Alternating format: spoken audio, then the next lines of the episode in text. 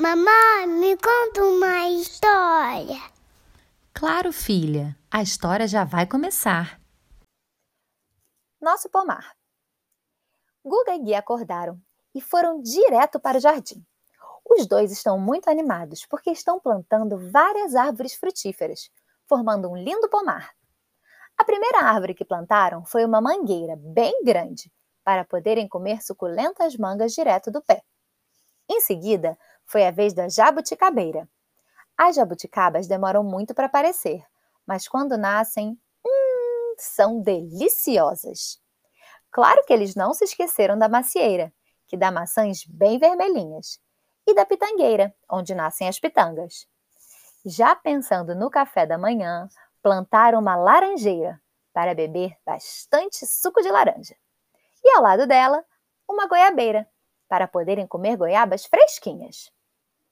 As cerejeiras são lindas árvores cor-de-rosa, de onde nascem as cerejas. Elas enfeitam qualquer jardim.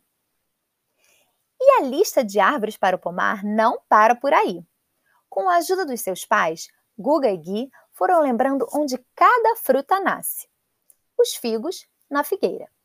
O abacate, no abacateiro. O limão, no limoeiro. A amora, na amoreira, o coco no coqueiro, o maracujá no maracujazeiro, a pera na pereira, o tamarindo no tamarindeiro e a tangerina, que também é conhecida como mexerica ou bergamota, na tangerineira.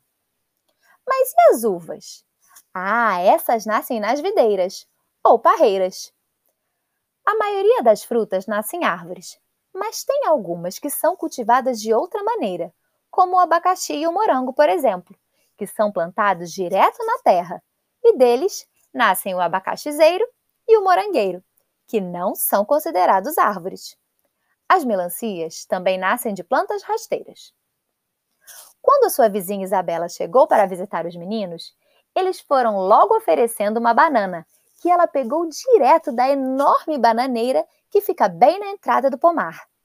Que sorte a dela ter vizinhos tão especiais que oferecem frutas super saborosas.